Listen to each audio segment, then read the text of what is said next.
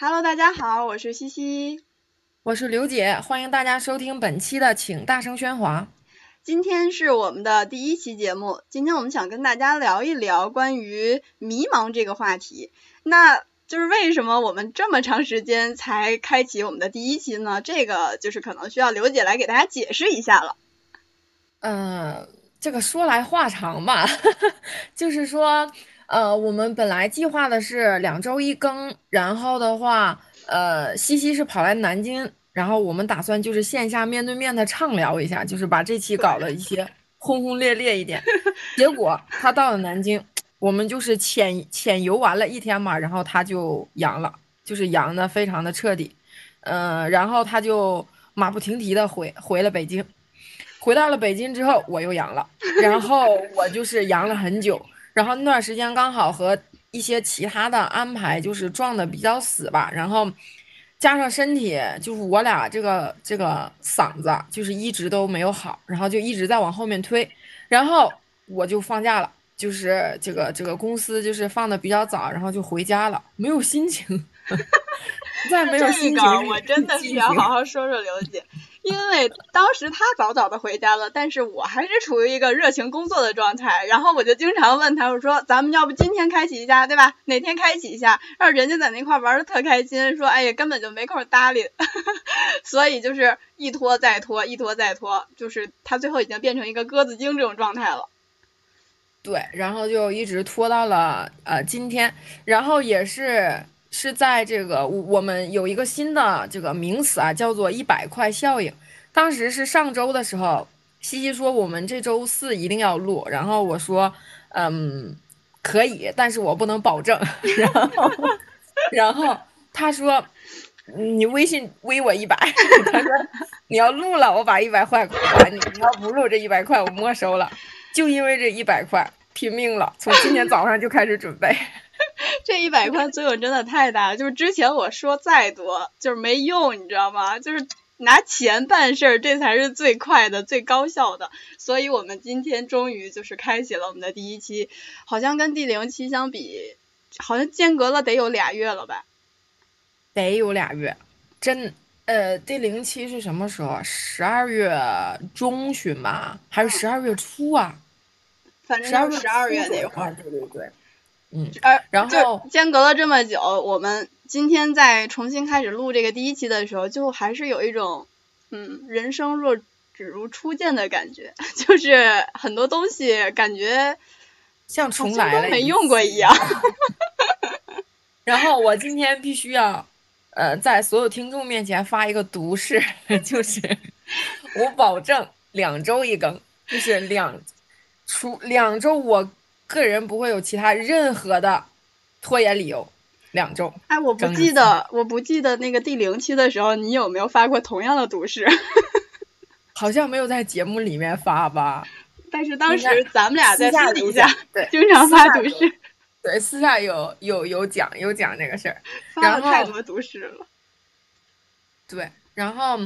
然后，嗯，这两天就是我俩。因为要录这个节目嘛，所以这两天一直也在呃频繁的沟通。然后 前两天西西说她剪了一个呃 我的同款发型，所以他现在不叫。我最开始我并不是冲着他的这个同款发型在剪的，你们知道吗？就是我本身只是想剪一个稍微短点的头发，把我之前烫过的那些头发给它剪掉，显得我发质好一点。结果呢，就是剪着剪着，哎，它就变成了这个刘姐同款。然后我当时刚剪完的时候，我就觉得我已经不是我了。我当时其实并不觉得特像刘姐，我觉得我自己像尹正，甚至是伍佰老师。就是，我当时一度接受不了，后来感觉这发型好像跟刘姐的有点像，我感觉我马上就可以升级为王姐了。一下你冒犯了两位老师和我，对不起，对不起，对不起伍佰老师，对不起尹正老师，并没有任何的恶意啊。还有我呢，你你你，嗯嗯嗯，好的好的。嗯，然后。呃，我们本来的话，其实，在上一上第零期的结尾有和大家讲，我们这一期其实想讲一下疫情，因为我们两个在疫情期间其实经历了非常非常多，呃，不属于这个时代，但是却在这个时代出现的一些遭遇。呃，本来计划的是想讲讲这些，但是 经历了这两个月的，怎咱们怎么说呢？就是巨大变革吧，就是已经开放了，所以这个话题变得有一点。就是说过时，太过时了。你甚至现你现在在提到疫情这个东西，你就感觉好像已经过去了很久。我在跟你提什么北京健康宝，或者是这个码儿那个码儿的行程卡，大家都已经觉得真的已经过去了好久了。对，所以我们两个就把这个话题掐掉了。然后这次的话，其实呃，我们从例题来来，就是例题来讲的话，嗯，我最开始。提的是我们，不然就把第二期的议题挪到第一期来。就是第二期，我们本来想讲一下，就是大家的感情生活，就是我们两个的感情生活。那么在这儿，大家也可以浅浅的期待一下我们的下一期，就是西西老师的感情生活。那真的是一个，咱就是说抓马。对，然后呃，这一期的主题的话，其实是西西比较想谈论的一个一个一个议题吧，因为有一天他就是在。呃，某社交平台上面就是给我发了一个推文，然后就是关于我我们现在这个九五后吧，就是我俩刚好赶到这个尾巴上面，嗯，大家的一些迷茫的事儿，以及大家当下一些迷茫的状态啊，所以我们就把本期的议题定为了这个，你说迷茫不迷茫啊？对，是因为其实我觉得就是像我们这个年龄段的人，可能隔三隔三差五的就会。迷茫那么一下，就不管是生活当中去做什么事儿，还是说我们在工作当中，嗯，突然遇到什么问题，就都会思考一下，就未来的这个发展方向是不是需要做一些变化，或者我当下这个状态是不是真的是我喜欢的状态，所以经常会有这种迷茫的情况。所以我们也是想说，跟所有的同龄人，或者是说其他年龄段的人，可以了解一下我们当下这种状态是怎么去造成的，然后我们又去怎么去缓解这样的一种状态。所以就决定了今天的这个主题，到底是在迷茫点啥？你有没有觉得，就是我们在上学的时候，就是不管是我们本科期间还是研究生期间嘛，其实我们没有很多时间去想这些。至少我那个时候是。不太会去想，哎，呃，我我当下有什么迷茫的事儿啊？我甚至都没有很多去考虑这个这个想法。那个时候真的就是被整个的这个大的人群推着往前走，因为，呃，对，本科的时候面临毕业的时候，嗯，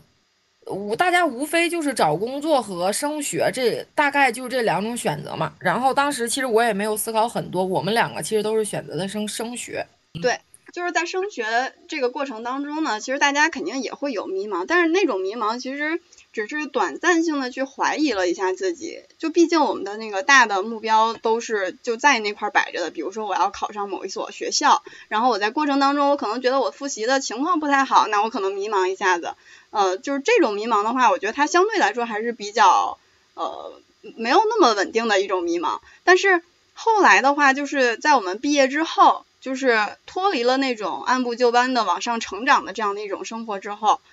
很多东西需要你自己去做主导。当你自己去做主导的时候，当你需要去思考的时候，这个时候我就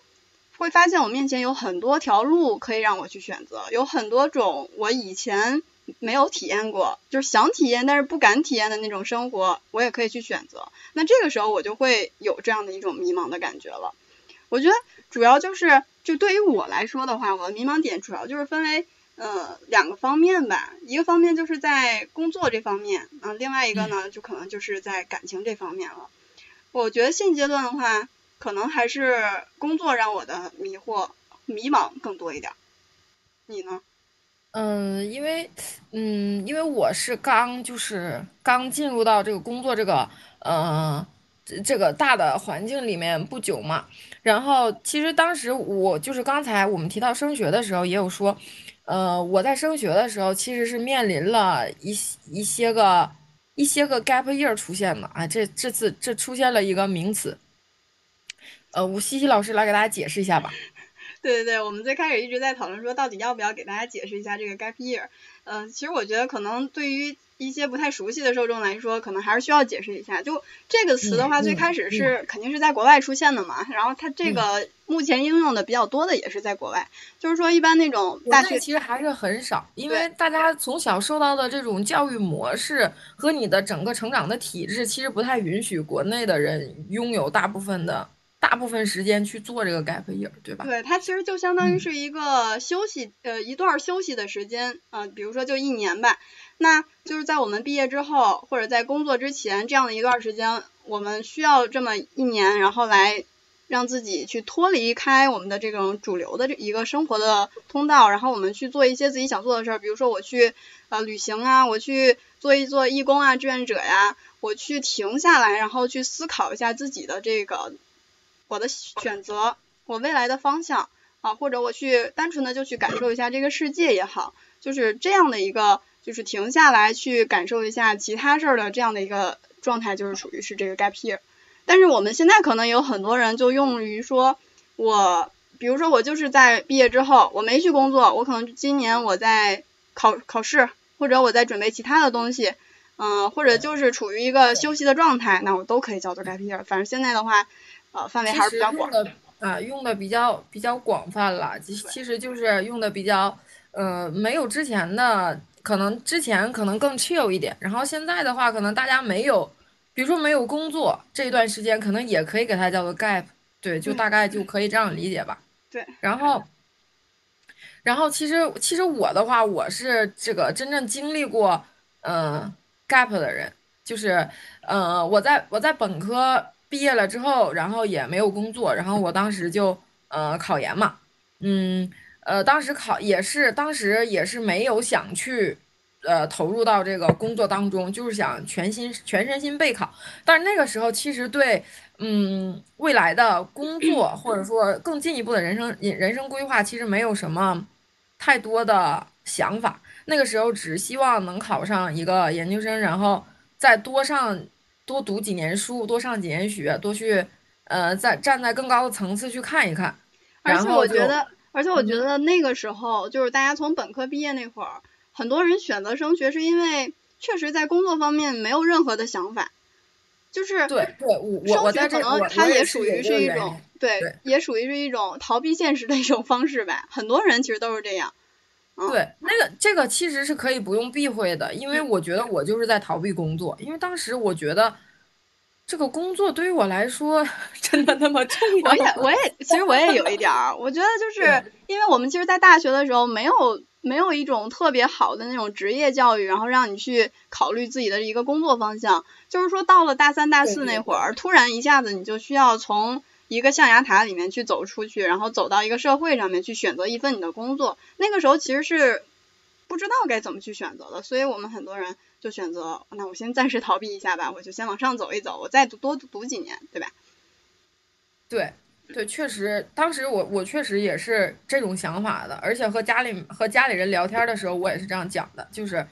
嗯，短暂的再逃避一下社会吧，然后，嗯。但是读了研究生之后，其实，呃，怎么说呢？感觉和本科也不太一样。嗯，就是那个时候，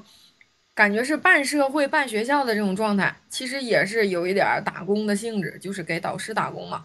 然后，呃，整体来说，我我在读研究生的这个期间吧，可以说是非常的迷茫。就是我在，呃，整个这三年读研究生的这三年都非常的迷茫，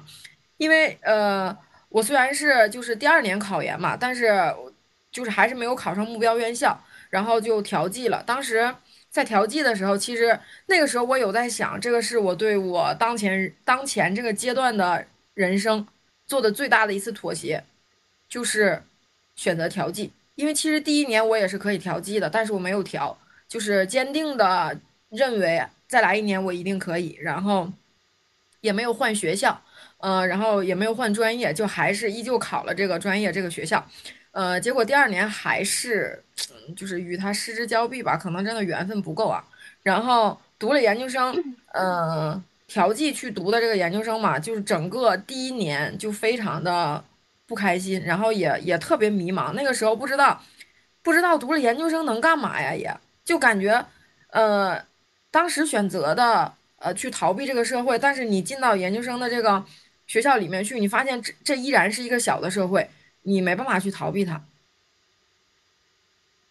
嗯，对这这一部分的话，其实对于我来说，我可能没有那么的感同身受，因为呃，其实像刘姐她是属于说我从本科到研究生，然后我经历了这么一个呃 gap 的一年，然后是相当于我又二战了一次，然后进到这目标目标院校的话，可能也没有那么理想。但是对于我这边来说的话，其实我觉得我的这个整体的这个过程还是蛮顺利的，就是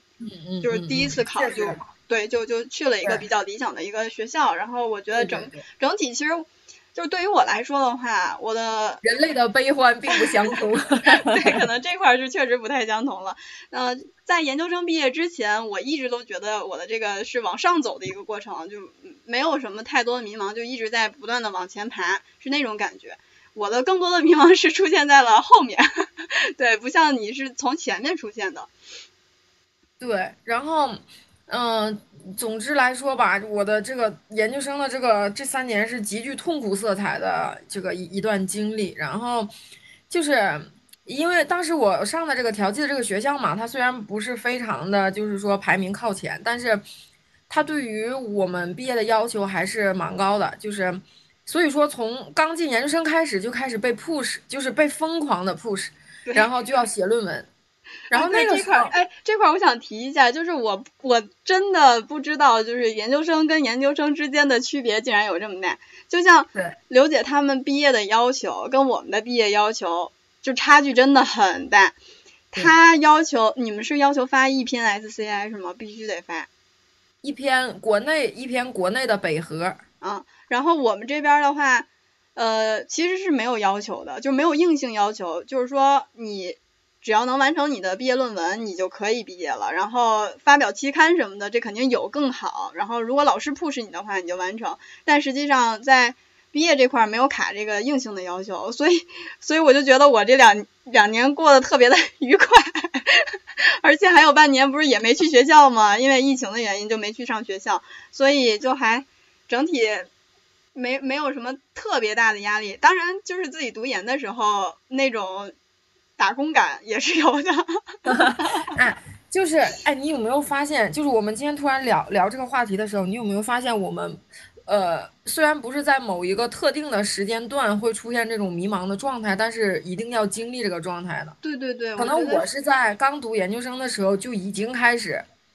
去做这个选择，去去。已经开始去迷茫了，然后你是说前面很顺利，然后工作了之后，然后也面临一些比较迷茫的事儿，对我觉得，我觉得一个人就是他想每个阶段或多或少他如果想不断的去进步的话，他一定是要在迷茫阶段，对他需要迷茫，他需要经历很多的事儿，他才能够成长。不然的话，我一直都是一帆风顺的话，那我怎么去？获得那些就是痛苦的经验，然后再让自己去提升呢？所以我觉得就是肯定所有人大家都会经历那么一个低谷期或者迷茫期，对对对，只不过是前后的问题。嗯，对，嗯，但其实我俩不是给大家制造制造焦虑啊，只是说呃，就是说聊一聊这个这个话题嘛，因为因为因为就像西西说的，他可能在工作这个阶段吧，呃，可能会觉得和之前的状态不太一样，然后会有一些。迷茫的事儿，嗯，但是我在研究生的那个时候，虽然有迷茫，但那个时候完全没有状态去谈论这些事情，因为那个时候真的毕业成了你唯一的，你唯一的目标，就是你读这三年学就是为了毕业，甚至你当时有都没有考虑过你要不要升学，要不要出国，或者要不要考公，那个时候完全没有给我空隙去考虑这件事情，然后刚好又赶上疫情。的第一年，也就是说，我我研究生刚好是在疫情的这三年，然后整个的整个的这个学校，大家也知道，就是在在网络上面有一些，嗯，各个高校的真实反馈吧，那每个高校都是逃不掉的，所以这段时间整个人真的非常的就是痛苦。但是，但是好在就是我的转折点吧，算是我这一这一大段迷茫过去的一个转折点，就大概是在我研研三就已经快毕业了，研三下学期吧，也就是二二年上半年的时候，嗯，哦，其实二一年的时候也还好，因为二一年的时候我有短暂的逃离过，呃，有短暂的逃离过，就是整个学术的这个。这个这个这个这个小圈子里，因为那个时候我不是去去北京了嘛，去腾讯实习一段时间，他来实习，那段时间我俩还是挺快乐的，就是让我短暂的忘记了这些痛苦。就是你逃离开学校那个环境，然后你去实习，我觉得那个那个时候真的是很美妙。就是虽然你知道你还有那么一个很大的任务，但是至少能获得片刻的喘息也是愿意的。就让我先喘息这一个月、两个月的时间，然后回去之后我再经历也好。我觉得有时候可能真的需要那样子，不然的话一直在那种很高压的情况下，人会受不了的吧。我我真的想过很多次，就是如果我是你那种状态，然后，嗯，就是有这个毕业的这种要求，然后自己可能又没有做的特别的，就是让自己满意的话，我真的可能会非常的焦虑，我应该会比你会更焦虑一些。对我那段时间真的很焦虑，就是就在北京回，就从北京实习结束了之后，我不是又回到学校了嘛？就这个时候的这个焦虑状态达到了一个顶点，因为马上就要毕毕业了。那个时候我的论文还是没发出去呢，嗯，就是当时这种状态其实是出现了一个一个小的插曲吧，也就是说我现在能把这个事情讲出来，就证明我我对他已经就是比较释怀了。当时其实我发了一篇呃 EI 的论文，就是 EI EI 库可以检索的这种，然后的话，呃，我们我们我们学院的这个这个负责的老师吧，他他刚开始跟我说的是这个 EI 的论文也可以算是毕业要求的，然后当时我就。比较 chill，觉着哎，已经达到毕业要求了，就就可以就是躺平了嘛，就当时就感觉还挺开心的啊。然后突然之间又跟我说这个不算毕业的要求了，你知道吧？就整个你的心情突然之间放松了之后，又又又一下子跌到这个还是这个深渊里面。你发现你在这个深渊里面，你要做的还是这些事情的时候，我整个人的状态非常的崩溃。所以我现在听着我都觉得很崩溃了。对，我大概而且这样有一种感觉是学校在乱改规则的那种，就是我到底能不能毕业，好像就取决于你那一句话。是的，所以这个就是我感觉这个就是我们的生存规则，就是当时真的就是我十月份返校的时候，我自己在我自己在学校里面，在寝室里面，当时寝室只有我自己一个人，真的马上就要崩溃了。呃，有的时候 emo 了，就是晚上就躲自己躲在被子里面哞哞的哭，但经历了，呃，经历了，经历了有有一些呃这样的时间，然后我开始逐渐走出去的一个点，就是那个时候我其实也在想解决办法，只不过我真的这个压力对于我来说确实有点太大了，没有办法走出去，然后我尝试着去做。兼职嘛，也就是说，我现在从事的这个工作就是做这个呃考研数学这个讲师，也是从那个时候开始的，就是去就不得不去分散自己的精力，因为其实我感觉大家投论文就是写论文吧，大家应该都有这种感觉，就是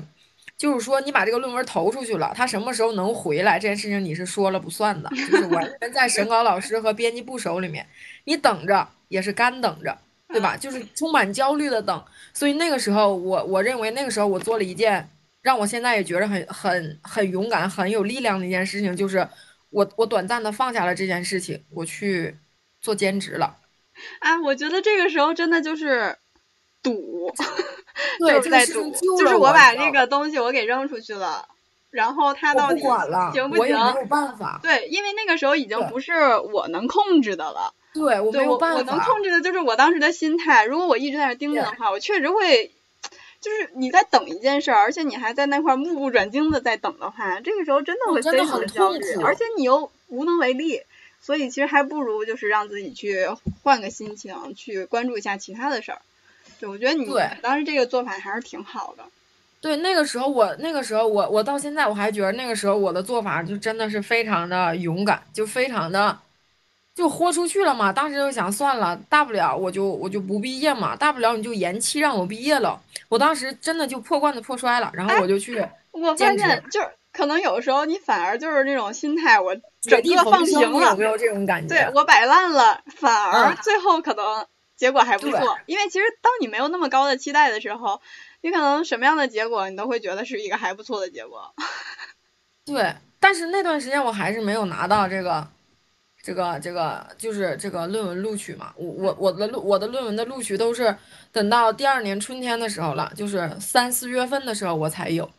那个时候我都已经等到崩溃了，甚至我我已经在想有没有一些其他的就是不能说的途径来获取一下整个 这些途径应该都在什么刑法里写着呢？哎，对对对。但是当时我跟你讲，把人逼到绝处了，你确实会想这些事情 怎么怎么样，甚至你在午夜梦回的时候，你还会想，当时老子不读这个书就对了。但是也没办法重来了，已经。然后我就一直坚持到大概三四月份这样吧，三四月份这样，然后然后收到了第一个这个录用，就是当时我没我都不太不太期待这个期刊能给我录，因为它是一个呃因子比较高，然后是一个二区的文章，所以呃当时没想到这个会录。不过这个录了的时候，我当时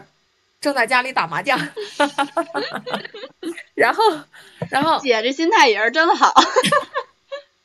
我跟你讲，我打麻将的时候心里都是有事儿的，你知道吧？就是那种，真的。摸牌都摸不清了这个通知，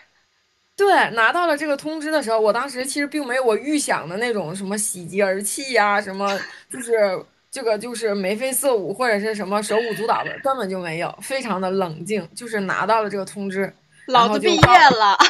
对，当时心里面就这么想的，我毕业了，我毕业了，嗯。然后，然后，然后紧接着再隔了一个月，我就我另一篇论文也就拿到了这个录用通知。那个时候，哇，我已经那个时候我已经就是我已经躺平了，就是我的想法就是反正这个我已经我已经可以毕业了。那篇，呃，就是他他怎么样就随他去吧，随风去吧。但是然后当时是我在这个外面玩，就爬那个什么什么玻璃栈道啊，还是什么呀，反正就是。在跟家里面人一起，就是一个比较欢聚、比较快乐的日子里，然后突然之间又收到了另一封邮件啊，所以整体的结果还是还是算是一个，就是这个就是，我觉得还是很让人满意的，只不过过程有点煎熬，最终的结果是很满意的，顺利毕业，然后也就是也发了这个该发的这个期刊，然后也顺利毕业了，一切还都挺好的。对，然后。然后，然后其其实其实想像说迷茫的话，我可能就那段时间是最迷茫的。相反，现在的话，我跟西西又还是完全不同的状态。对，就现在这个时候，我反而没有那么迷茫，因为我也确定了我我喜欢的这个工作。嗯。然后，然后以及以及为什么说这一年我又是在 gap，其实也是有其他的想法的，但是，但是。呃，我跟西西可能真的就是这个阶段，真的是一直在置换，对吧？我迷茫的时候你不迷茫，你迷茫的时候我不迷茫。对，就是因为，就比如说，呃，你在读研那会儿，你经历的这些毕业的困扰，其实我刚才又想了想，我又回顾了一下我当时的这个状态。因为首先我们学校没有那个硬性的要求，但是我们导师还是非常希望说我能发发一篇，而且我当时。确实做的东西也还不错，然后我应该是可以发的。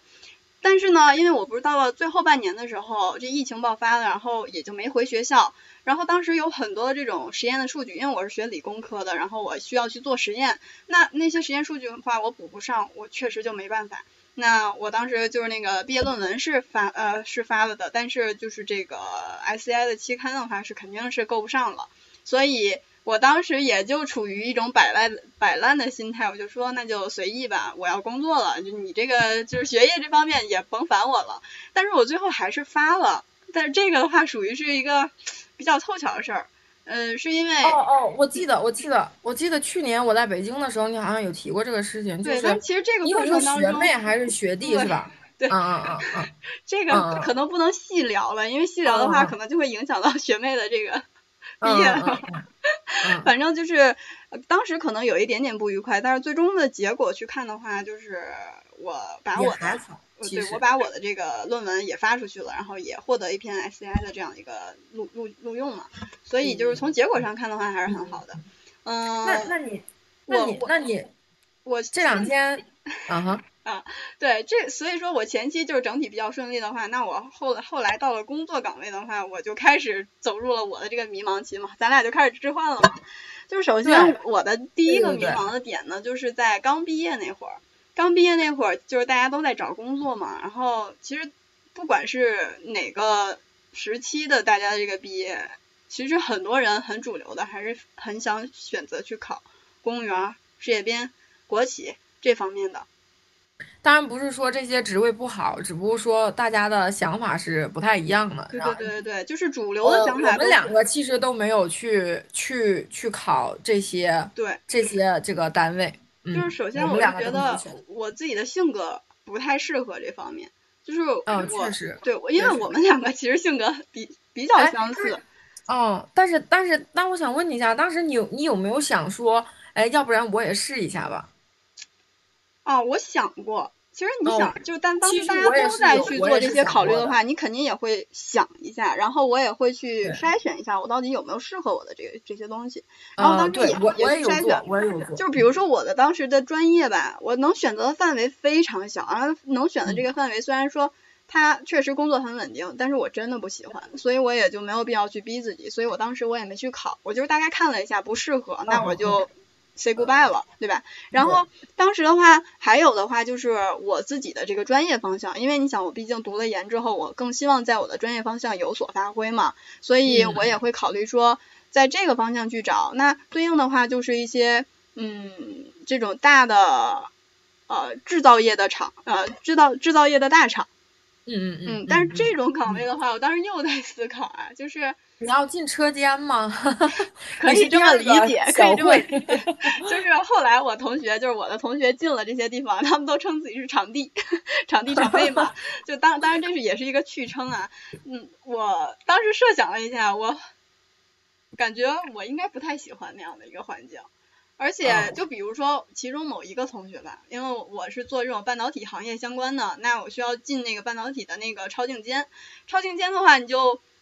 所有的东西就是你得穿上那个呃衣服，然后我有时候可能也不能带手机进去或者怎么样的。那这个时候你整整天就是这样的一个状态的话，其实对于我来说，我可能不太想再。就是其实你的性格是你的性格其实是不适合做做这种的。对，就是我当时我就设想了一下，我觉得可能不是很喜欢这个状态，所以我就是又在考虑其他方向。嗯，我本科是学的这个师范嘛。所以可能还是想就是，咱俩一个本科吗？不是不是同样的专业，所以当时还是想说，是不是可以往这个方面去走一走？但是我又不喜欢当学校老师。然后当时最大的迷茫点就是说，我不知道自己到底喜欢干什么，但是我知道自己不喜欢干啥。就是啊啊！我跟你讲，这个我感觉好多人应该都是这样的。对，就是呃，我我我就是咱俩聊天，我感觉我们我们猜测一波吧。我感觉大家都是这样的，就是觉得也是摆在你面前的，你可能不知道你自己内心真的喜欢什么，但你一定非常清楚知道你你根本不喜欢什么。对，这个就是在做在做筛选，在做排除。对，就就是我当时就一直在想说，如果我能非常确定的就是。找到自己一份很喜欢的事业，就算是一个简单的工作，我很喜欢那个岗位也可以。呃，这样的话应该会就更坚定一点，然后自己也不会有那么多的摇摆的情况。但是当时确实就很难去找到自己到底喜欢什么，而且，嗯，在应届生的时候，大家在找工作，很多时候你就觉得这个工作我是不是要去干一辈子，或者说我是不是要做一个长期发展的。工作，大家都会这么想。对，所以就一其实大家在面临这个选择的时候，大家都会这样想。对，就是我当时一想到这个工作我要干很久，我就会觉得我没有热情了，我没有那么多的热情去消耗在这一份工作上，所以当时就一直在嗯各种犹豫，然后各种去选择到底最后去接受哪个 offer 嘛。嗯，但是最后呢？然后你当时你怎么选了？你怎么选了这个这个工作啊？其实当时我还是觉得有点，呃，当时我知道你选了这个工作的时候，呃，我开始一直以为你是以实习的状态去做这件事情的。我我我没想到你是那种就是校招直接签了是吧？对，当时是这样的，是吧？那你当时你当时为什么？我当时为什么选择这份工作？其实当时也没有那么的喜欢，单纯啊，有很大一方面就是因为。给的工资太高了，给的钱太多了。你当时选择这份工作原因是被金钱所诱惑，有一点被诱惑住了。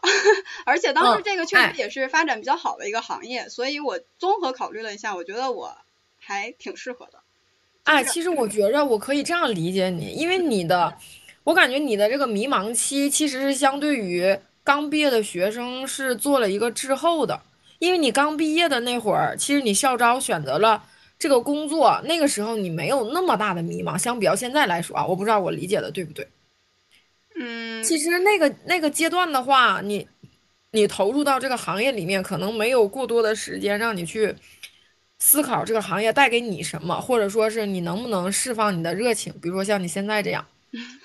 可能到这个阶段你才你才是完完全全的出于你自己内心去考虑，对，就是适不适合，或者是呃长远发展，或者是对于自己的热情来讲，对对吧？其实当时就是在呃签工作之前的那段时间肯定会迷茫一下，然后你会选择未来的一个大方向是怎么样的，但是你选定了之后进入到那个工作。呃，其实也就不迷茫了，因为当你去做具体的事儿的时候，大家也就不迷茫。迷茫的时候都是因为你有选择，或者说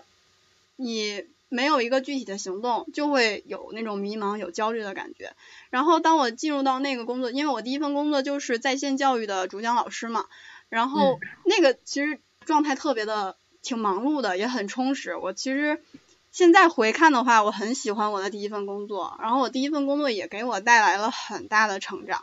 嗯，但可能当时还是会犹豫吧，就是当时身处于那个环境里的时候，也还是会思考说，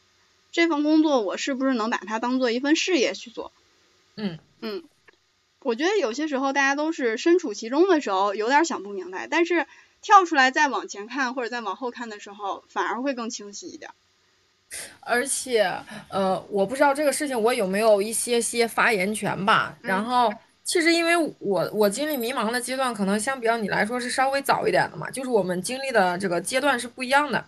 然后，我觉得这段时间，如果你真的就是顶住这个压力吧，顶住各种来自各方面的压力的话，然后去做一些决定，呃，这个决定可能当下是分不出来对错的，但是你到后面。再滞后个一两年去看这个决定的话，我我觉得不管怎么做，这个决定应该都是好的。对，因为其实我有时候就是我现在会发现说，这样一段经历，你到底去你衡量它是好是坏，完全取决于你后面的心态，就是你的你是怎么去看这段经历的。如果你就是单纯就觉得说这段经历没有任何好处的话，那它确实就是找不出任何好处，它而且还会。作用于你现在的一个状态，然后也会让你现在越来越差。但是如果你用一种积极的心态，就是所有的事物它一定是有两面性的。你用一种很积极的心态去看它，或者你能从当中去找到可以让你成长的东西，那它就会是一份很好的经历。我还是比较倾向于就是所有的事儿我都去看到它好的那一面。嗯，所以就是我觉得这个算是一种正向能量的一个。一直递进，一直循环这样的一个感觉吧，就反而也会越来越好吧。嗯，那那你那你这次工作上面的迷茫主要是体现在哪里啊？其实这个我还蛮好奇的，因为我感觉你现在的工作，呃，整体来说我感觉你的状态还 OK 啊。然后呃，我们去聊你之前的工作的时候，也感觉出来你没对他有那么大的抱怨。其实。我觉得啊，这任何一个工作吧，只要它变成了工作这种性质的话，是难免对他有抱怨的，难免对他有很多不满意的地方。对，那我就先大概给大家讲一下，我就是经历了一个怎样怎么样的一个工作变化。就首先，我到目前为止，我其实才毕业两年，两年的时间，两年多一点点吧。我感觉你工作了很久。对，就我其实也有这种感觉，我已经工作很长时间，但是实际上你回看，我也就工作了才两年。然后我。这两年呢，我第一 我第一年的时候，我不是这个在线教育主讲嘛，然后大家也知道，就是在去年的呃前年的时候，这个教培行业经历了怎样的一个巨大的变革，对吧？政策性的原因。去年哦，前年二一年，对，二一年居然都是二一年的事了。对呀，然后你看这时间真的过得很快，就那一年大家也都知道经历了一个很大的这个变革，所以就不得不。因为政策的原因，你再去重新的去换自己的方向。其实我当时在那份工作，我已经逐渐的做的越来越好了，而且我也有哦，对，比较好的一个目标了。当时你讲这个，我还记得你当时我们在一起聊天喝酒的时候，你还跟我讲过，就是有有其他的公司希望你跳槽过去，然后给你开了多么诱人的薪资，但是你依然选择坚定的盯在你之前的公司，因为你想把你的能力提升的更好，对吧？你这个你这个话，当时虽然我们在喝酒吧，虽然我已经就是迷迷糊糊的，但是这个话很触动我，真的，我现在还记得，我还记得你跟我讲。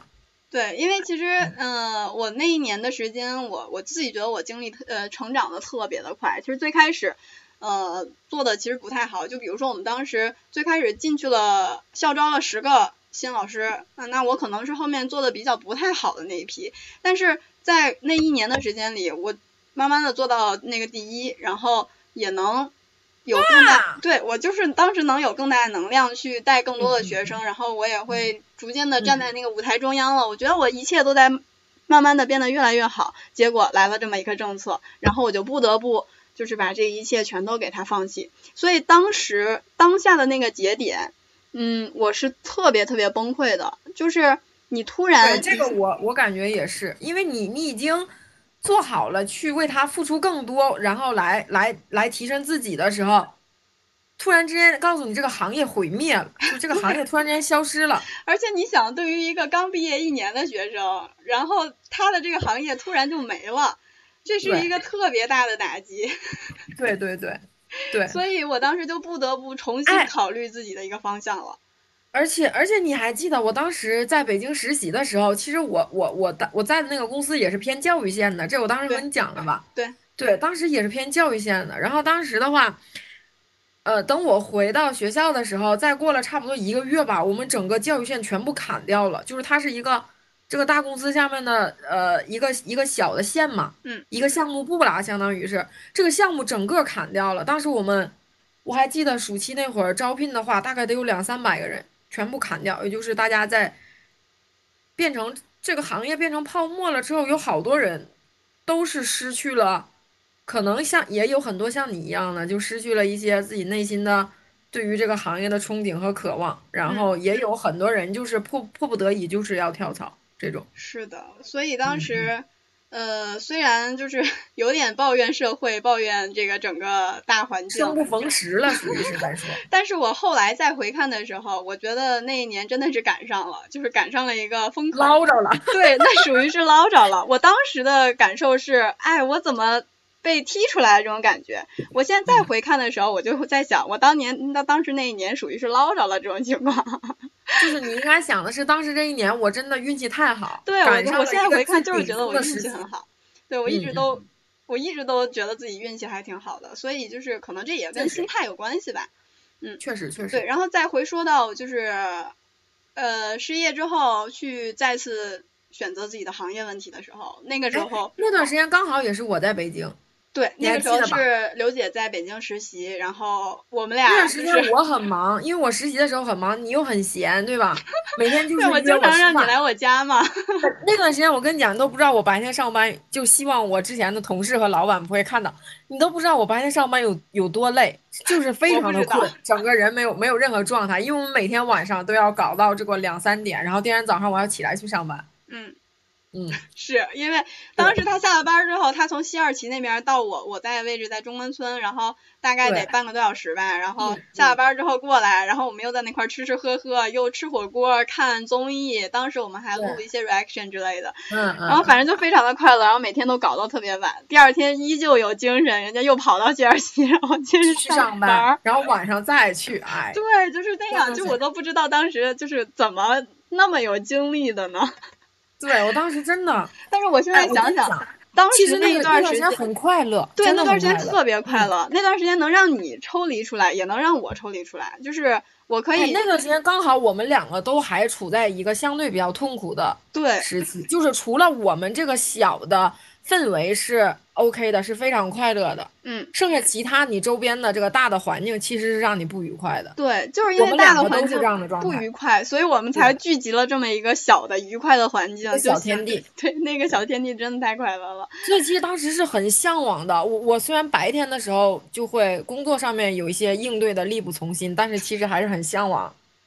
所以，所以就是当你真的开心的时候，你的精力是可以无限的。对，你的精力是无限的。这个突然引申到了你想要说的话题上面。这就 就就说到我现在的问题了，就是我当时这个换工作嘛，然后我就是换到了一个与之前完全不相关的行业。就是我目前的这个行业是专利代理啊，我是专利代理师。上期还有给大家讲过这个小，我大概给大家讲一下，它确实是一个比较小众的行业，因为我最开始我也对这一行业完全不了解，呃，是后来我来面试之后，我现在也还不是非常的清晰对于这个你现在的这个。这个的话，我觉得后续如果讲那种职业之类的，我们可以再讲一讲。我们再聊。对对对，就是我当时我也对这个不太了解，但是我是面试之后，我是觉得整体这个公司的。人氛围，然后老板的那种专业度都让我觉得特别的满意，然后我才会说选择来这个行业。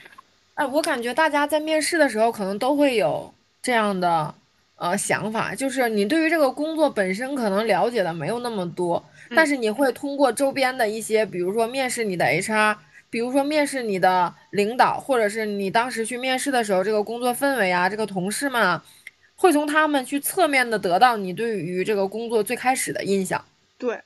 对，对，当时其实就给了我一个很好的印象。尽管我对这份工作的内容不了解，完全不了解，但是我还是愿意去尝试一下。嗯，我到目前来看的话，我依然觉得这个尝试是还算是比较性价比很高的一个尝试，就是。一直一直以来，就是人相处这这些方面，以及公司的一些小小的福利方面，其实都还算不错。唯一我自己可能一直都处于有点迷茫的这样的一个状态的，就是工作内容它本身，以及这种工作性质和我的个人性格，我一直觉得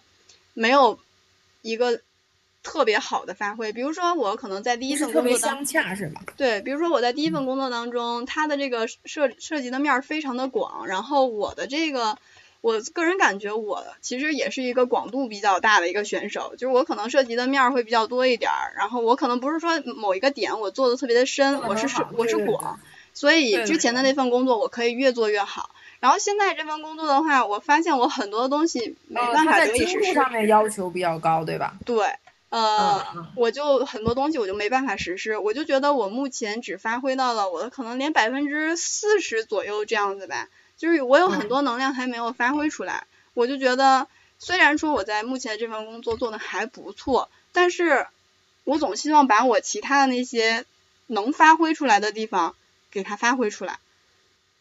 所以我总是觉得，你有没有觉得你是一个天选打工人？哈？我我为什么？你有没有思考过，你为什么要对你的工作付出这么高高高强度的热情啊？对，因为我其实。一直以来都算是一个比较上进，或者说在工作方面我对自我要求会有点高的人。嗯，对，所以我希望我在这方面能够做得更好一点，而且这个也能给我一个很大的信心，会给你一个非常正向的反馈，对吧？你你是需要这样反馈的。对，就虽然说你好像看着我现在这个整体的状态，比如说早九晚六，然后工作也不累，然后工资也还行，然后周末。或者平常我也能有时间去玩儿，这个可能是在炫耀，对吧？没有没有，就是它确实是一份相对稳定的工作，然后也能让我去感受生活了。但是我就想着说，我还想要变得更忙碌一点，更充实一点，呃，想要有更多的体验。我觉得可能对于有些人来说，会觉得我现在 属于是没事儿找事儿，折腾的那种感觉。你要是。其实我觉得你可以换个角度去想的话，你怎么不把你这些没有释放到的热情，呃，释放到比如说你的副业上面，或者说你一些你真正感兴趣的事情上面？比如说，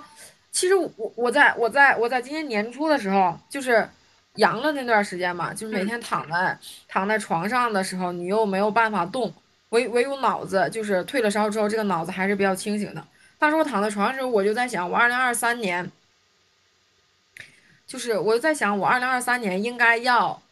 要要怎么样吧？我就在想说，要找一个自己真正热爱的事情，就是你能为了这件热爱把这个事情做得非常非常的深，非常非常的精。嗯，嗯，就是就是像像你说的吧，你可能你整个人涉及的面儿是非常广的，就是你可能什么都会，但是什么又都没有做的非常非常的专业或者非常非常的好。这个时候我就在想，嗯，很早之前我就有这种想法，就是觉着没有找到一个真正能让我自己，比如说我我非常痛苦，就是我那段时间，呃，论文发不出去的时候，我找不到代餐，我找不到替代品，就是可以来让我短暂的放弃我的痛苦。那个时候我是找不到的，但那个时候没有办法去细想这些事情。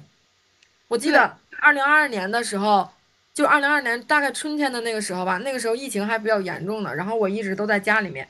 那个时候晚上我就会和我之前的同学，我们一起去走路去海边。我我们在海边，我们在走路的路上，我就会在说，我说我现在最想做的事情就是说，我怎么找不到一件我自己真正热爱的事情，就是没有。其实这个点我我也是一直在考虑，就比如说你刚才说我。可能在工作当中没有那么满意自己的状态，那我是不是可以把更多的这种状态放在其他的事儿上，比如说放在我的事业上？这是一个选择嘛？对对对，因为这个的话，我也是考虑到了，因为毕竟我在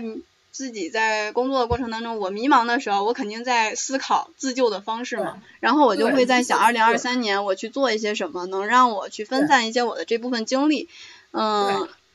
你你也能看到，我可能开始搞这个小红书啊，或者是其他的一些什么东西，我开始在选择一些其他的方式来释放我的精力。这样，你有没有想说，嗯，就是比如说啊，就是其实我觉着我们现在整个这个自媒体的时代吧，可能这些东西会让人变得更更加的浮躁，就是更加的心浮气躁。你有没有想说？可能你把你真正把精力放到这些事情上面，但是你放上去了之后，你可能更看重的是它对于你本身的一个回报，对，而而并不是说你把你的精力释放到这上面了，你就觉得 OK 了，我满足了，并不是，你更看重的是它的回报，它的收益。是的，这个确实。所以我觉得这个本身谈不上是你真正热爱的事情。对，我只能说这个是我分散精力的一种方式，它肯定不属于热爱。对对对对，我其实觉得热爱这个东西真的太难了，就是找到一个自己真正热爱的东西，然后并且为它持续的付出时间，然后也能让自己获得一个极大的身心满足，这真的是一个太幸福的事儿了吧？而且它也是一件太难的事儿了。但其实我很相信，我们一定会遇到这样的一个事情，或者是这样的一个东西，能真正的让你就是去。没有不计任何回报的，不考虑其他任何东西的，你去喜欢它，你你真正的想去喜欢它，嗯，但是我也很想找遇到，嗯，我也没有，我到目前为止我一直都没有遇到，就是，嗯，这个东西，嗯，大家可能都知道，我需要有这么一个热爱的东西来抵抗这漫长的岁月，但是这个东西需要你不断的去接触，不断的去尝试，然后不断的去。反复的去试验，才能知道自己到底是不是真的热爱这个东西，所以确实挺难的。而且有时候你会觉得有点心急，因为其实这个过程它是需要时间的，对，它是需要时间。然后你当下的这种迷茫的状态，它又会呃爆发的很快。那很快的时候，这个时候你就可能会有有一点点心急，比如说我怎么还没有找到一个我热爱的东西，或者我经常。可能我工作烦了的时候，我就会在想说，我是不是该去寻找一些，就是我更能就支撑我自己状态的一个工作呢？对，对，那个时候就可能会有点心急了，我就不知道当下我到底具体该干什么了。这个其实，这个其实我我很我很我很理解你讲的这个这个事情，因为我也一直在就是不停的在思考这个事情，就是嗯。你你想啊，我们就算是现在吧，或者是未来啊，肯定或多或少的还会经历很多很多让你真正处于迷茫状态、处于这个暴风眼当中的一些事情。嗯，那我们能抵抗过这个事情，有的时候，你比如说像我，还是我去年的这个例子吧，我这个论文这个很痛苦的事情，然后我去做了，比如说我去做呃兼职，那个时候我觉得这个事情是可以短短暂的去抵御我当时的一些。痛苦的，但它并不能长期。天呐，刘姐，知道吧？你当时的兼职是考研数学教学，他竟然可以帮你分散 我真的很佩服你，你学数学竟然可以让你获得快乐，我真的很佩服你。但是我我不得不说，那段时间我真的是靠他撑过来的。那个时候，他既给我既给我带来了一些物质上面很丰厚的回报，同时也在精神上面短暂的拯救了我。我不得不说，我很感激我当时的决定，也很感激这个行业带给我的，以至于我现在对他还是充满热情的，很饱满。我觉得这个事儿真的特别好，真的特别好，我可能也说不太出来别的词儿。这个，因为其实我当时在做呃，就是在当老师的那段时间，我还是会犹豫，就不是不像你就是如此的坚定，可能说这就是一个我很喜欢的一个呃工作，然后我也很喜欢干这件事儿。而且你知道，我我真的到目前为止我没有换行业的任何打算，就是，嗯，对对对。而且是很坚定的在这个行业的，对，而且你也知道，其实就是我刚才讲说，我们一月初的时候不是说，呃，跟其他的一些事情撞了嘛，就是当时可能主要是因为我我个人这边的一些问题，那个时候，那个时候其实我是在这个申请博士嘛，然后，嗯，然后的话，你知道我申请博士的同时，我我根本不想把我当前的这个做的这件事情给它放下，因为我。我去读博的话，我还是有我自己的个人时间的。那我读博主要是为了提升我自己当前的学识，以及站在一个相对来说高层次的一点去看这个世界。然后的话，还可以为我这个行业去积累一些，怎么说呢？一些面上的，一些面上的功夫。因为我这个行业是需要高学历的，就是是呃，你首先得拿出你的学历去说服你的学生。这个可以理解，对，嗯，对，所以我当时读博也是有这方面的打算的，因为，呃，我其实很理解，如果你完全的脱产去读博，当然我肯定是全日制去读，只不过我我不会脱产，我还会去继续以兼职的形式来去继继续进行我在这个行业里面的一些一些打磨，也就是说，我还是会用这个来抵抗。来抵御我在读博期间一些比较糟糕的事情，也就是说，它完全他成了我的工具了，快！我的天呐，我还是想惊叹一下，教考研数学竟然可以帮你抵抗 这个繁琐的世界，我真的惊呆了。就相当于说什么，我平常工作很烦的时候，我现在就要做一道物理题来拯救一下我自己，我就会觉得我是不是疯了？嗯，但是这个状态真的特别好。对对，然后我当时其实也想说，嗯，因为因为读读博嘛，我我就我知道我自己还会在面临当时研究生的一些比较不好的一些状态下面，比如说你。的这个文章投出去了之后，又需要经历很漫长的过程，比如你导师 push 你啊，这些项目什么之类的一些乌七八糟的事情，肯定还要再经历一轮。但是这个时候，我觉得我第一个，我至少经济上面是比较自由的，嗯，这个是第一个点嘛，可能经济上面自由一点，能稍微缓解一下来自于经济上面的压力和痛苦。然后的话，第二个就是。我每天并不是只盯着这一件事情去做的。其实你有没有想过这个事情？比如说你现在对于你工作上面的一些呃不够满意吧？可能是因为你把这件事情看得太重了，就是你一直在盯着它去。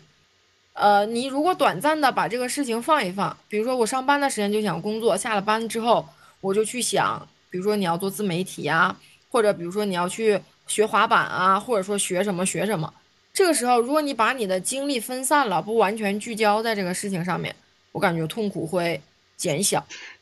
这一个地方我要声明，我的对于工作的痛苦仅在早九晚六的这段时间会有，就是六点之后我是完全没有痛苦。要下班是吧？对，六点之后我整个人就是升华了。我在 工作之外的时间，我从来没有过什么所谓的这些痛苦和迷茫，因为。在工作之外的时间，我我有太多事儿想做了，然后这些事儿完全可以把我的这个整个生活充斥的非常的丰富，所以那个时候是也不会去想，就是白天我的在工作当中的这些迷茫了。所以你那你只是觉得你在上班的时间的精力是发泄不完的，是吧？以至于导致你在下班之后你还精力非常旺盛。对，就是很。咱们我有说一个，是不是你工作不太饱和？把这段把老板安排出来。确实，我老板不太饱和。因为 因为其实我的工作的话，就相对来说比较自由。因为比如说我我是就是做这个专利代理的话，我就需要把这个专利的新申请的这样的一个说明的文件，我把它完成就可以。但是具体你什么时间就是。要写多少？这个其实没有人管你，我们是结果导向型的。只要你在规定的这个 deadline 里面，然后你把这个事儿给给你交付上去就可以了。过程当中你想干啥都都可以，没有人管你。所以我可能就是我在呃，我属于是那种嗯，做起来会很高效，但是不做的时候我就是对很拖延。比如说这个事儿，我本身我一个小时我就能完成，但是我前前后后我可能在这块磨磨唧唧磨磨唧唧，我就。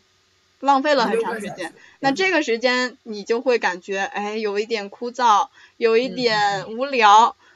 就会让我就是一种空虚。我知道这种是，其实我感觉大家大家打工的，我感觉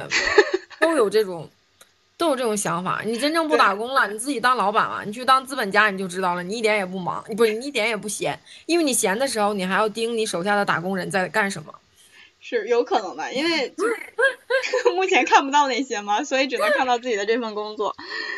但我可能现在也在不断的在调整我自己的心态，比如说我最近的心态会变得比较好了，就是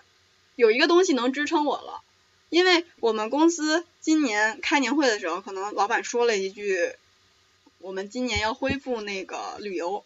因为我们之前的公司是说。每隔一年都有一次出国游的机会，然后今年要恢复这个出国游的事儿，因为疫情也看起来是结束了嘛，所以我大概有这么一个盼头之后，我突然不知道为什么咱们这个工作就是突然有劲头了，有有热情起来。嗯，当你觉得我是不是不适合这份工作，或者我需不需要再换一份工作去感受一下的时候，我在想。不行，后面还有更重要的事儿在等着我，我得先坚持完这个。给你一些甜头，让你舍不得离开他。所以你看，在职场当中画大饼是一件非常重要的事儿，就是这个这个饼它得在你面前，这个又大又圆又甜。对，这个饼不管是老板给你画的，还是你自己给自己画的，就是都得有这么一个饼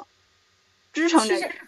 其实是我们把它叫做饼，其实是你的目标嘛，还是成果导向的？我们的工作其实都是在用成果去，在用结果去导向嘛，可能谈不上成果，嗯，用结果去导向。就是你总是想着说，我如果能有一个确定的回报的话，那么你这件事做起来确实就会更更坚定一点。就有时候。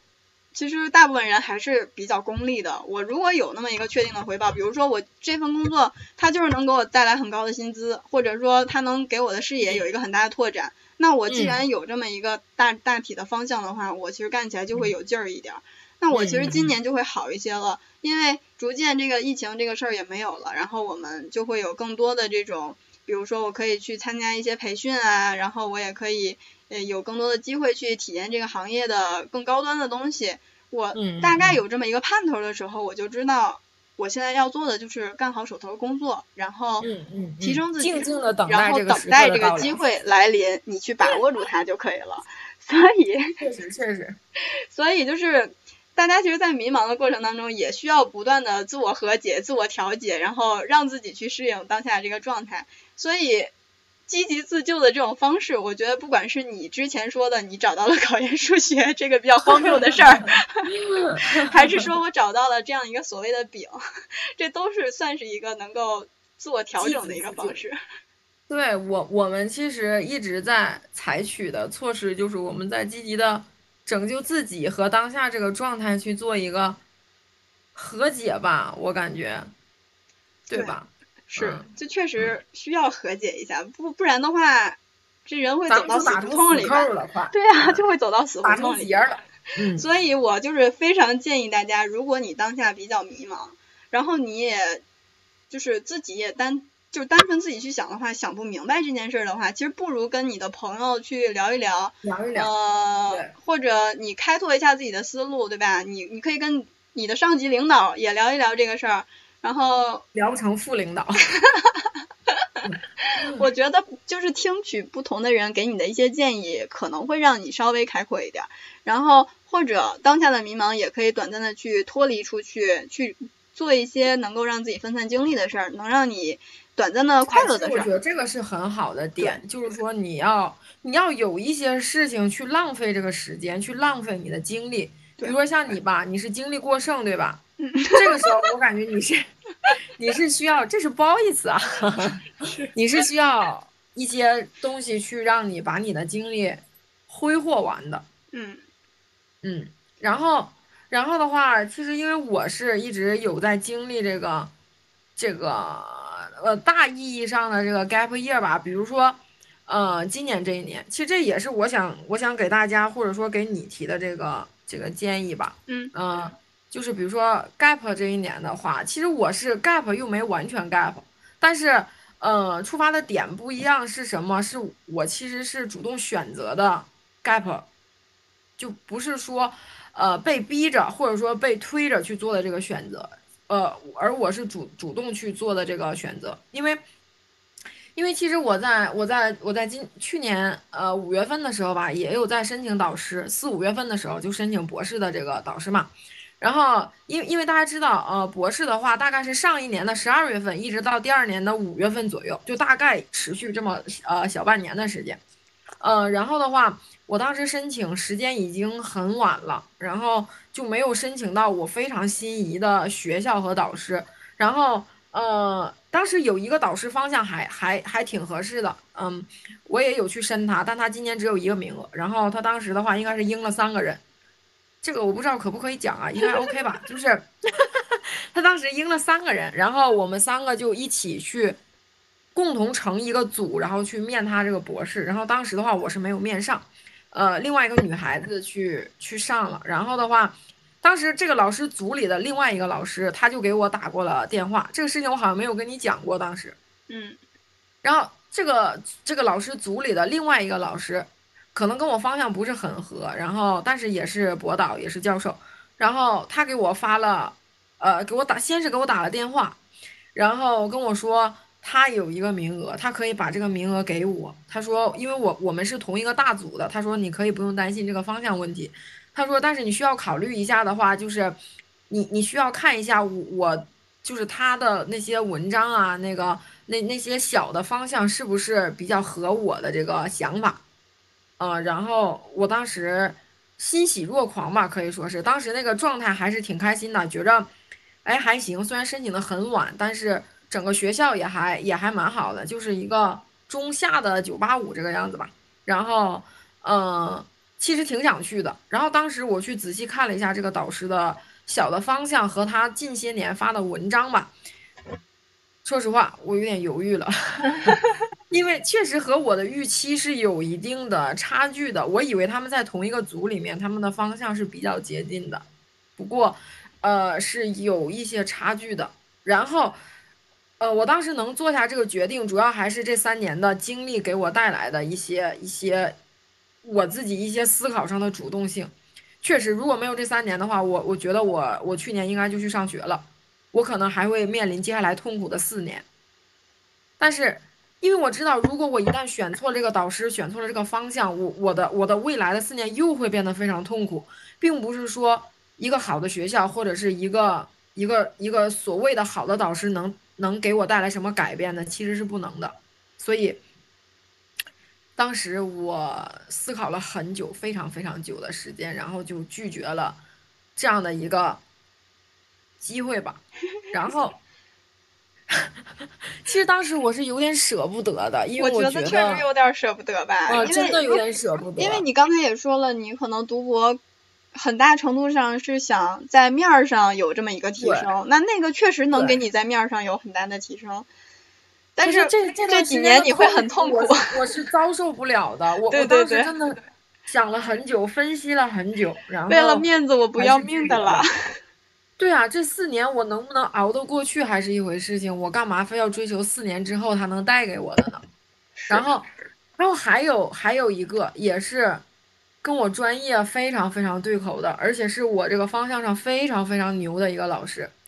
当时说实话，这个老师给我打电话，我特别感动，因为因为因为因为是，嗯，这个怎么说呢？他是一个一个一个，就是我们北方地区的一个中上游二幺幺的一个导师，但是他整个人在这个领域非常的牛。他在博士期间嘛，甚至就已经发过 Nature 了，所以他非常非常的牛。然后他当时给我打电话的时候，他说我看到你给我发的邮件了，他说我也去查了你的论文，看了你的文章，他说，嗯，我能，我能。我能看出来，你这个小女生还是有自己的想法和坚持的。然后他说，我也看了你导师的文章，你们两个的方向是不一样的。就说我研究生的导师，嗯，我说对。他说，呃，这样的话，我起码知道你的东西是你自己真材实料写出来的。他说，当时这一点你知道吧，给了我莫名其妙极大的这个鼓励和认可。因为说实话，我的研究生的导师。这个能说吗？有一点，我感觉你要你要开始进行一些辱骂了。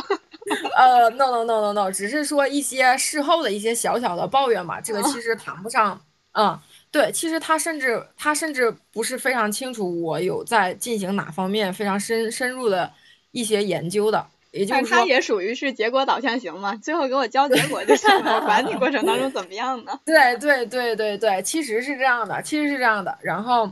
这个这个老师给我打电话的时候跟我说，他说我能感感觉到你自己的认真，你自己的努力，所以说他说我有这样的机会可以给到你，你自己去思考一下。然后确实很感动啊，当时真的非常的鼓励我，我我然后他给我打电话的时候，其实我还没有什么太多的反应，他把电话一挂，我马上就开始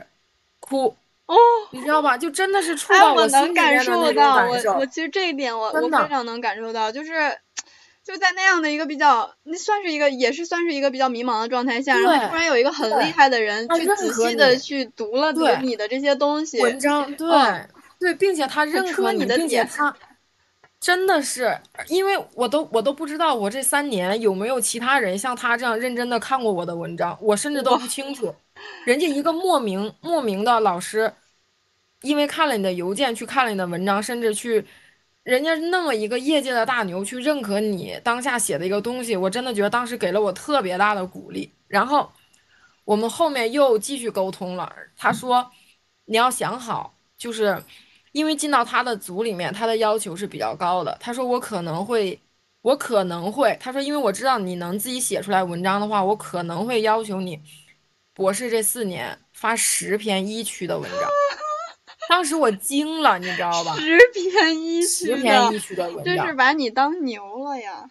因为他说在他们在他们组里面发这样的文章是很，就是也不能说很 easy 吧，反正至少要比其他的组里面要要容易。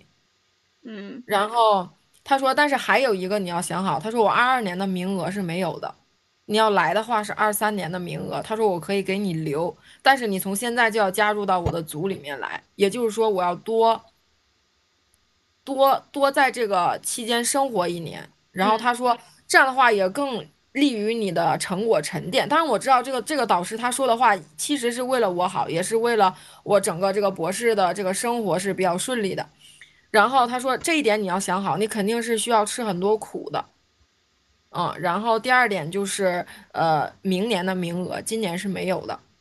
呃，大概就这两个方向上面吧。然后，呃，这个这个聊天结束了之后，他说：“我希望你好好的去思考一下。”他说：“如一你一旦下定决心了的话，明年的这个名额我就不会再接其他的学生了。”嗯，这个说实话，我做去做这个去。去拒绝这个导师的时候，我下的决定要比前面那个决定大的多了。虽然虽然相比较面上来说，那个是九八五，这个是二幺幺吧，但是这个我真的很很心动，非常的非常的心里面非常的纠结很久，非常久，以至于晚上我的时候，我睡了觉我都在想，要不要去，要不要去，然后。嗯嗯，最后的话，我是出于什么角度去考虑的呢？我是觉得，第一个就是，呃，对于学术上面吧，我可能没有说这样那样非常高的追求。对，因为我觉得十篇，十篇就一直在写，相当于每年要产二点五篇。对，每年要写两三篇。但但是的话，我不是提前一年嘛，也就是说一年两篇。他的要求很难呀，我两年都写不出一篇来，还一年写两篇。对对，所以当时我对于这个情况我是有点退缩的，也是有点吓到我了，你知道吗？咱们咱们就说咱们生活也没经历过这么厉害的人，人家一一口气一说就是十篇，我当时就惊住了。因为一般的博士的话，你可能一两篇一区的这种顶顶刊的你就毕业了，一两篇就差不多了。这老师确实，人人家一张嘴就两位数，就就直接就把我整个一个蒙住了的状态。啊！但是我觉得你可能拒绝也是对的，不然的话，你现在应该也没心情跟我一块录播课吧？对，我可能哪有空想这些东西，哪有空搞你的这个，对吧？你的这个考研数学呀。对我虽然希望通过这样一段经历去提升我的视野，去开阔我，但是我并不想成为他成为我生活完全百分之九十九的内容都在这个事情上面，这个也也比较背离我的初衷，所以我想了很久，然后把这个也。也拒掉了。其实说实话，我在拒他的时候，我又哭了。我真的是这辈子没流过这么多眼泪，全为这个导师流博士而流。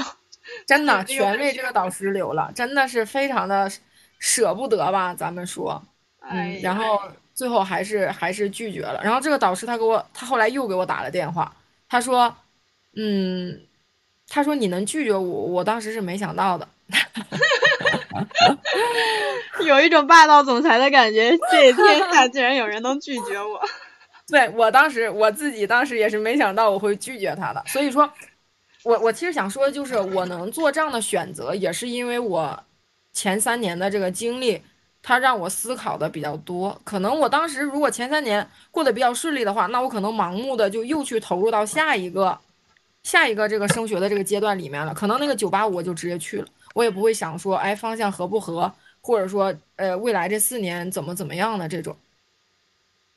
对，所以说，嗯，那些时候的迷茫和痛苦吧，其实也给了我很多正向的反馈。只不过当下的阶段是比较难受的，后面一些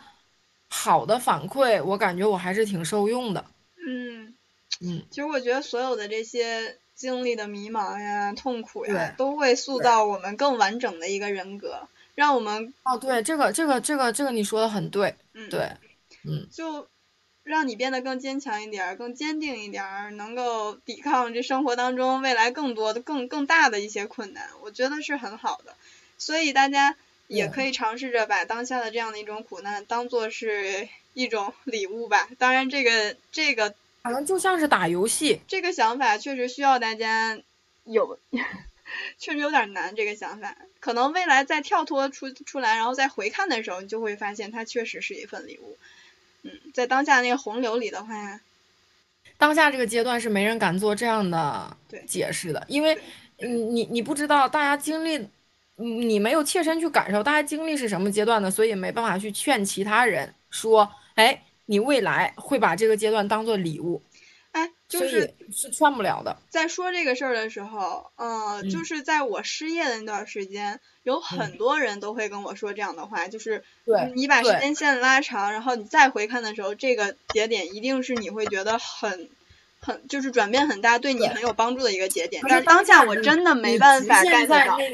你当下你局限在那一个小的漩涡中心，你是没有办法去思考后面真的没有办法那么想，但是我也尝试着就是让自己去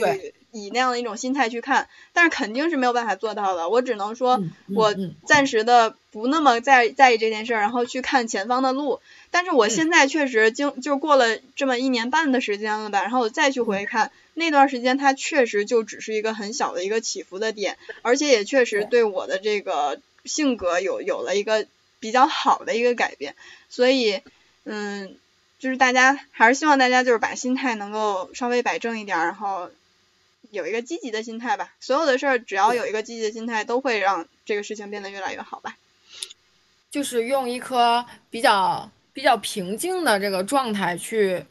对待你生活中即将到来的，或者说是已经到来的比较不开心的事情。嗯，那我感觉这个还是。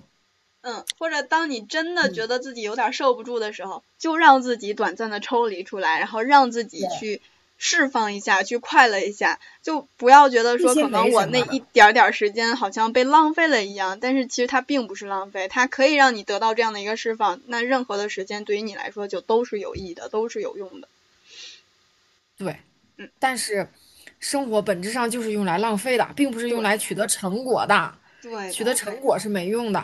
有时候我们可能也不要太急功近利了，就是把一切都当做是体验。那体验它就有好有坏，都是都是体验，都是体验。对对，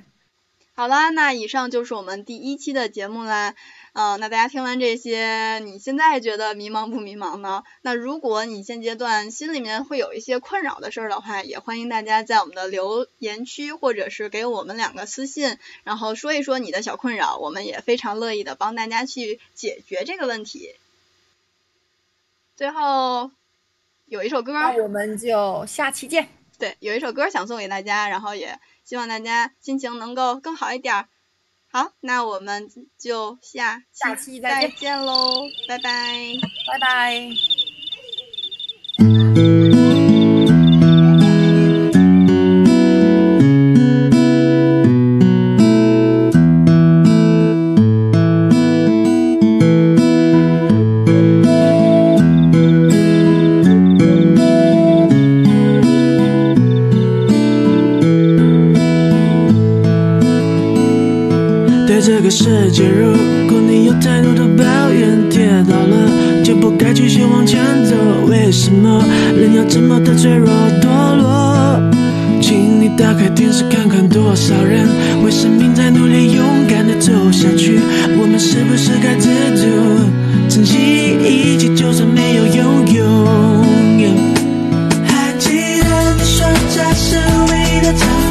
Just.